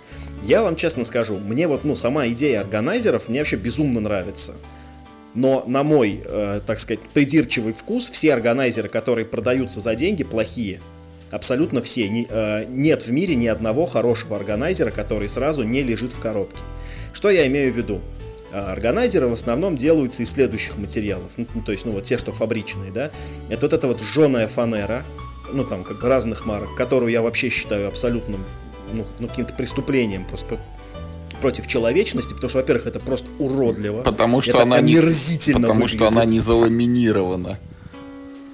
Нет, а там, кстати, даже есть ЛДСП, сп- ну такой, и, и- как по-другому это называется. Ну, то есть он типа, типа ламинированный сверху, гладкий такой вот материал. Лакированный, Это, видимо. Нет, нет, он именно ламинированный, там такая пленка специальная как сверху клеится. Но, в общем, это не важно. В общем, э, все фанерные органайзеры — это просто презираемый мною жанр. Э, Производители этих органайзеров, т- на мой взгляд, это просто жадные барыги, которые наживаются на человеческой безвкусице. И нет никакого оправдания их существованию. И еще они, и, и еще они плюс весят. Просто, ну, ну какие-то совершенно нечеловеческие килограммы, там, если Чтобы среднестатистический настольщик мог подкачаться немного, перебираясь с места раз- на место с Да, раз- в руках. разве что, разве что, да. То есть, э, сколько весит э, фанерная коробка, которая продается за реальные деньги для вот, ну, в, России для настольного ужаса Аркхема. Я даже не могу себе Ну, вообразить, пример- она весит, кажется, примерно гораздо столько больше, же, чем сколько сама игра. настольный ужас Аркхема. И стоит, наверное, Да, да, тоже да, примерно возможно. столько же. Да. Значит, э, следующий вариант, который в России продается за деньги, это вот эти классные мыльницы, которые придумали Meeple House.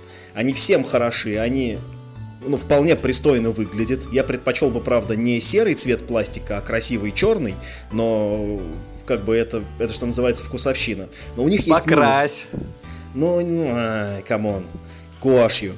Э, но как бы у них есть такой минус. Вот я сталкивался со многими играми, которые хотел в эти самые органайзеры упаковать, они не вместительные. То есть они сжирают очень много пространства коробки, и очень часто получается так, что ты, ну вот, например, вот э, третий ужас Аркхема, который очень хорошо пакуется вот в эти коробочки, ты не можешь его в них упаковать, потому что они уже не умещаются в коробку. То есть, как бы, э, за изобретение ставлю 5, но по предмету, к сожалению, неуд. Поэтому я вот купил первую партию во время кампании, докупать я их, скорее всего, не стану, потому что оказались не слишком практичным э, ну, изобретением. Я подожду, пока они придумают дизайн получше. И, наконец, ну вот э, третий вариант, это различные самопальные варианты, в основном используется, ну, пенокартон, или я, например, придумал использовать обычный серый картон, такой, как называется, пивной картон. Э, это типа ну, типа, неплохо, но выглядит, опять же, это, наверное, даже, даже еще хуже выглядит, чем, э, чем резаная фанера. Но зато они легкие. Их можно, извините, ламинировать тоже. Да, и, во-первых, можно заламинировать. Его можно покрасить, кстати, в отличие от, э, от фанерного там органайзера. Его можно покрасить. Э, вот. Вот что вы скажете про органайзеры из разных материалов и какие вам нравятся? А какие Короче, я хочу, можно начну я, я про расскажу вот историю про игру Nexus Ops. Вот когда я ее купил, то практически первым делом я выкинул из коробки какие-то непонятные картонки, которые там лежали, они ни к чему не подходили. И я не понял это, зачем они там были. Мне показалось, что это ошибочно это. Обрубки какие-то положили вот на фабрике. Потом каким-то образом через там лет пять, наверное, уже со Stone Age или с какой-то другой игрой я понял, что это такой вот зачаточный органайзер. Это две такие картонные, ну вот, широкие полоски с прорезями, которые друг в друга вот так крест-накрест вставлялись, вкладывались в коробку, ну и вот все пространство коробки на четыре части делили таким образом. Когда я это понял, это вот для меня было такое открытие, что типа, а что так можно было вообще делать? Ну, э, и ну, это действительно удобно с той точки зрения, как вот Миша рассказывал про StarCraft, где в этом гробу вот все смешалось, там и люди, и зерги, и так далее. Вот, конечно, в отдельных ячейках все хранить удобнее, и доставать удобнее. И э, в целом я вот согласен, Миш, со всем, что ты сказал. Мне тоже не нравится вот эта фанера, потому что она не, не очень красиво выглядит, она тяжелая, и что для меня самое принципиальное, мне все время кажется, что она испортит компоненты, потому что она такая шершавенькая, и вот там жетончики могут отцарапаться, или там у, у карт это бока или рубашка помнется, и они станут крапленными. Мне э, нравится пластик, который делает Maple House. Я его использовал в немногих играх, и мне, слава богу, везде подошло. И пенокартон я что-то пытался сам, но мне показалось это сложным, потому что нужно прям вот подгонять, подгонять под конкретную игру. Э, но в целом идею органайзеров я приветствую. И тут самые лучшие, это, конечно, те, что делает Days of Wonder, когда у них вот под все компоненты все предусмотрено, вот там кубичек куда-нибудь ты отдельно положишь, карты отдельно, и в протекторах они там влазят. И очень плохо, что делает FFG, когда у тебя просто картонная вкладка, и в ней что-то болтается внутри коробки. Поэтому идею органайзеров я приветствую. Вот Meeple House мне нравится. И я надеюсь, они в будущем какие-то вот новые варианты, комбинации, может быть, модульные, когда ты покупаешь, ну и внутри там сам можешь как-то отсеки немножечко расширять, там сужать, двигать так, как надо тебе. А я вот, знаешь, наоборот хочу, чтобы они, ну, может быть, когда их бизнес там разовьется, чтобы они начали делать вот просто сразу цельный органайзер под игру. А, прям конкретно, да? Отдельно. Вот это, прям это так, вот для нее. Да, ужас Арком третьей редакции. Пынц, просто берешь такую штуку. Вот как, как вот ты упомянул, эти Days of Wonders, Days of Wondersовские классные вот эти э, вставки. Я понимаю, что сейчас это невозможно, потому что это надо там типа пресс-формы делать на каждую отдельную игру, но я же могу помечтать. Не, ну такой есть. Я на UK Game Expo видел компанию, ты просто подходил, называл игру, у них там были готовы комплекты вот таких примерно форм. А, то есть это есть, но как бы это сказать? Можно искать предел и можно его достигнуть по оптимизации хранения в рамках коробки, то есть чтобы у тебя все входило в коробку, не было пустого места, но при этом каждый компонент лежал там, где надо. Можно этим увлечься, это, как уже сказал, особая спецолимпиада, чтобы ты полностью оптимизировал место в коробке, чтобы у тебя ни один жетончик не болтался, и все это доставалось в среднем за 4 целых 32 сотых секунды. Можно даже устраивать чемпионаты, за сколько ты сделаешь раскладку ужаса Аркхема. Но в этом мы теряем самое главное, а именно игру. Я помню свое начало увлечения вот этой оптимизацией, а потом я понимал, что я оптимизировал Descent, но в Descent я уже не играю год. Да, он теперь идеально хранится, и он весь по органайзерам, но я в него не играю больше. Надо бы его продавать. Вот я вот оптимизировал его хранение и его продал. Оптимизировать стоит только те игры, которые ты реально очень часто достаешь и очень часто играешь. Э, вот что я бы, какой вариант я бы предположил. Э, и какой да вариант нет, бы это... советовал. Да нет, это ради бога. Тут, мне кажется, все разберутся в том, что им надо оптимизировать. Мне, мне интересно, как ты любишь это делать. Какие ты применяешь да, для зависит, этого материалы. Зависит. Какой-нибудь... Э, Game of Thrones я просто по зиплокам раскидал, и мне это абсолютно достаточно. То же самое я сделал в, клуб, в клубе с Tapestry. Как-то вот, например, Брас имеет идеальный органайзер, уже вложенный, там ничего вообще не надо, и в протекторах любых все идеально влезает в том числе. Все есть, все хорошо. Опять же, по зиблокам раскидал. Я не... Вот зиплок для меня это что-то вроде э, такой идеального сечения. Если то, что ты предлагаешь, дорогой производитель органайзеров, действительно настолько лучше, чем зиплоки, я готов рассмотреть на твою продукцию. Если, по сути, те же самые зиплоки, но в виде мыльниц, ну, мне, в принципе, без разницы, что так у меня колода в зиплоке, так у меня колода в коробочке. Как бы никакого дополнительного ускорения раскладки или эффекта эстетичности, с моей точки зрения, не добавит. Не, из коробочки быстрее доставать, чем из зиплока. Ты что, значительно?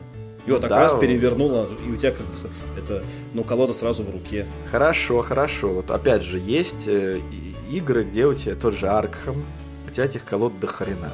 Да. Там да, там это актуально.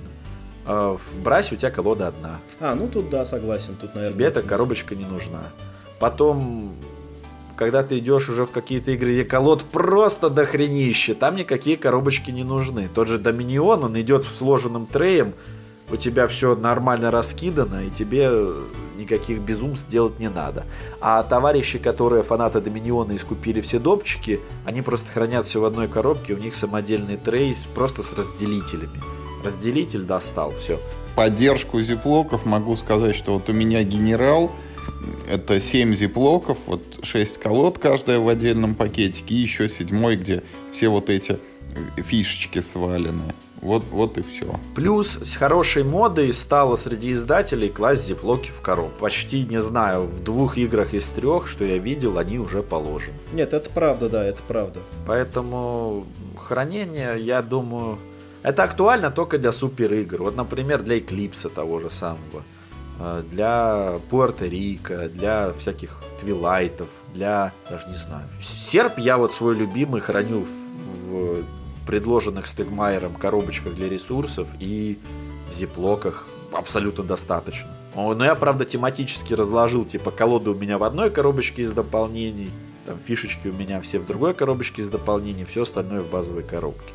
То есть я хоп, достал колоды, раскидал, хоп, из другой коробки достал фишечки, раскидал, ну и дальше открыл большую коробку, поле и все прочее. Поэтому, если вам реально вот доставляет удовольствие срезать углы и сэкономить 0,8 э, секунды вашей жизни, и вы получаете это удовольствие, да, это хорошая спецолимпиада, смотрите, оптимизируйте.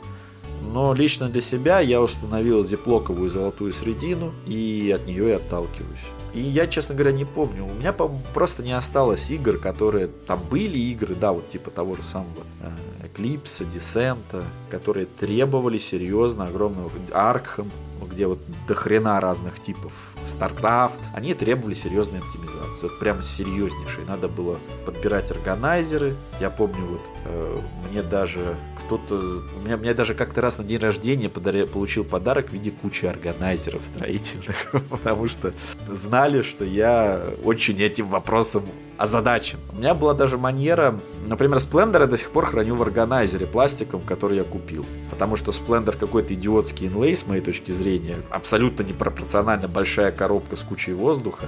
Я купил органайзер, и запихал туда сплендер и допчик. И он у меня просто в пластике лежит. И то, что это сплендер, выдает картинка с правил, которая туда тоже сверху положена. Ну, это, по-моему, единственная игра, которую у себя сейчас составил и которая вот как-то претерпела серьезные изменения. А остальные, да, я не особо по этому поводу маюсь. Ну и плюс вот нам Мех vs. Minions это пример, как все сделано идеально. Там самый лучший органайзер на свете, да, ну и все лучшие компоненты на свете. Я рекомендую хотя бы посмотреть э, в Board Game Geek или в интернете, как это выглядит. Вот хотите узнать, как выглядит по-настоящему крутой органайзер для игры с большим количеством компонентов, гуглите Mechs vs. Minions. Мехи против миньонов. Это пока это э, вершина, которую я не видел, чтобы кто-то достиг. И стоило это все столько же, сколько меньше, чем Tapestry. Ну, слушай, ну, ну, слушай, об этом все говорили, потому что LoL может себе позволить сделать такую промо-игру. Они на этом явно не да, зарабатывали, да, мы, они мы, сделали мы, мы это как мерч. Да, да, да. да. Слушайте, ну давайте под занавес. А как хранить, собственно, ну, сами игры целиком? Как вы храните свои коллекции? Шкаф на боку. Э, в смысле на боку, на э, ну, на узкой стороне, как, как книги да, в шкафу, да, так, да, типа, да, так назовем, да. вертикально. Именно так.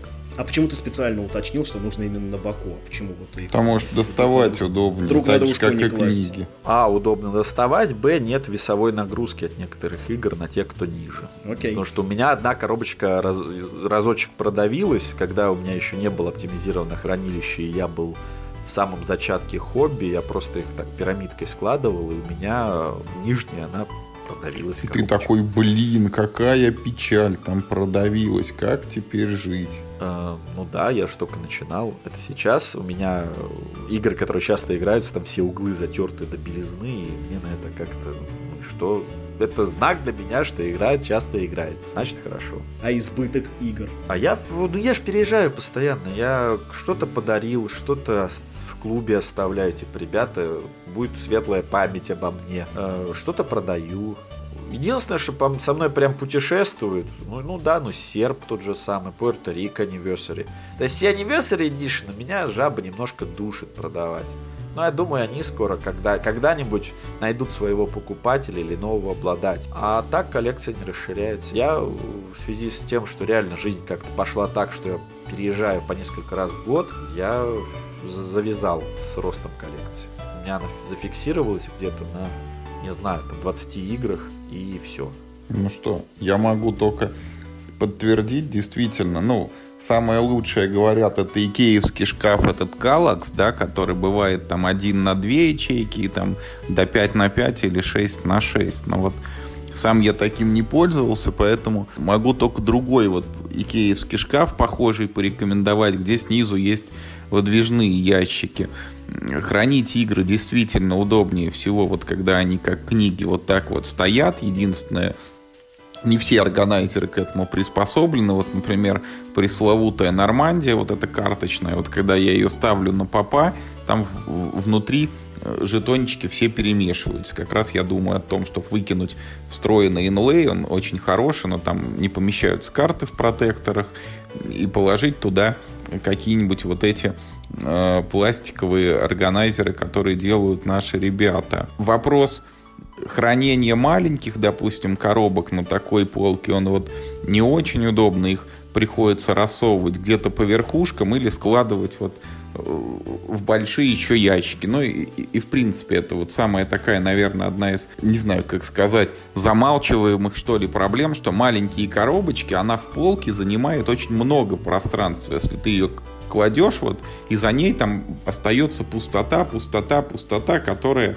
не занимается ничем. Вот все, что хотел сказать. Раз мы... Э, не, подожди, пожалуйста, расскажи про свой опыт хранения игр в гараже. А, ну это просто вот если вы... Это просто берешь и хранишь да, в гараже. Я, я, если вы, например, вот у вас игры не помещаются в квартире, значит, вам нужно их куда-то девать еще. А если вы не способны продавать их десятками и сотнями, вот как Миша только что рассказывал, то, очевидно, вам придется найти место, ну, какое-то другое для их хранения. Есть у вас там другая квартира, хорошо, можете хранить их там. Есть там сарай, храните в сарае.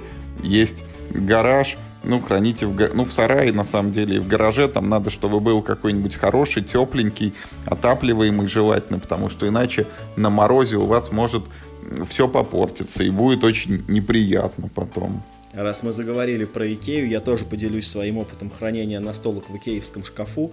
А, только я использую не Калакс, а, а книжный шкаф под названием Билли. Мне, э, в общем, у них есть э, серия сейчас с более глубоким э, шкафом, по-моему, он 40, 40 что ли сантиметров или 44 или сантиметра, что-то такое. Этот шкаф удобен тем, что разделен на две секции, верхняя под стеклом, а нижняя за закрытыми э, дверями, так сказать, хранится. Вот в нем, собственно, я храню книги, а в нижней части, которая закрыта вот этими шторками, да, наглухо, там я храню настолки. Это помогает, в общем, никому их не видеть, кому, э, так сказать, кому не надо. Но, э, в общем, есть один, короче, нюанс у этого шкафа. То есть у него очень удачная глубина, в него хорошо влезают, в общем, коробки практически любого размера, но вот э, нижнее пространство делится на три части. Э, нет возможности поделить его, например, на две, если вы того хотите, только на три части. Так вот, невозможно его поделить на три части таким образом, чтобы в нем э, ну, вертикально хранилось э, три коробки формата Ticket to Ride. Вот эти вот самые такие распространенные квадратные картонные коробки. Причем, ну, как бы чисто теоретически такая возможность есть. И по высоте бы туда эти три коробки, они туда бы влезли. Но вот полки там как бы, так сказать, ну, дискретно располагаются только на двух определенных уровнях, и вот эти два уровня, вот их невозможно поставить таким образом, чтобы туда влезало три коробки вертикально. Вот это не слишком удобно. У меня тоже на двух полках у меня коробки стоят как книги, а на третьей полке они сложены горизонтально. Ну, я как бы извлекаю, правда, из этого пользу, и, и вот на, на этой третьей полке храню все эти огромные коробки, типа там клаустрофобия, этот, этот ее грабину, э, этот, как его, э, Иниш, тоже со своим этим гробом, э, эти лорды Waterdeep, ну, в общем, всякое такое большое. Вот. Но в целом шкаф Билли с такой, ну, с глубокой, как бы, ну, вот в глубокой своей конфигурации тоже я могу вполне отрекомендовать. Если у вас много настолок, у вас еще и верхняя часть этого шкафа будет. Его можно купить как с дверями, так и без дверей. Замечательная реклама шкафов. Да, в Икее вы можете просто на любую коллекцию найти. Нет, просто дело в том, что на самом деле хранить настолки в шкафах Икеи это прям тренд. Если западных ютубщиков посмотреть, у каждого, да, да, да там не то, что у каждого второго, у двух из трех за спиной икеевские шкафы. Потому что действительно они вот таким чудесным образом вот спроектированы, что в них настолки влезают ну просто как родные. Прям вот как карты э, в эти самые, э, в органайзер от Days of Wonder. Прям вот раз, и они прям вот как бы на своем месте. Вас понял. Буду иметь в виду. Когда-нибудь тоже буду что-нибудь обставлять и Икеи. Да, да, ты когда-нибудь, ну, все-таки обзаведешься постоянным гнездом. Да, и... И вспомнишь про этот подкаст. Угнездю его Икеей обязательно. Так, ну, уважаемые друзья, мы уже перевалили за полтора часа. Я предлагаю подумать и о тех, кто будет слушать этот подкаст, и о тех, кто будет его монтировать. Поэтому давайте это как-то будем закругляться. Да, прекрасная идея. Мне кажется, мы прекрасно поболтали сегодня. Ну да, давайте прощаться. Играйте только в хорошие игры. Пользуйтесь только хорошими органайзерами и будьте счастливы. Ну и про людей не забывайте. Игры, они не про игры, они про людей. И не кладите коробку одна на другую. Обязательно в итоге продавит. И не ламинируйте э, игровые поля. Да, и ламинатор обходите стороной. Не ламинируйте деньги из Евросети. Ой, из, из, из, из, из, энергосети, из энергосети, простите, пожалуйста. Ой, ладно, всем пока. Давайте, до новых встреч.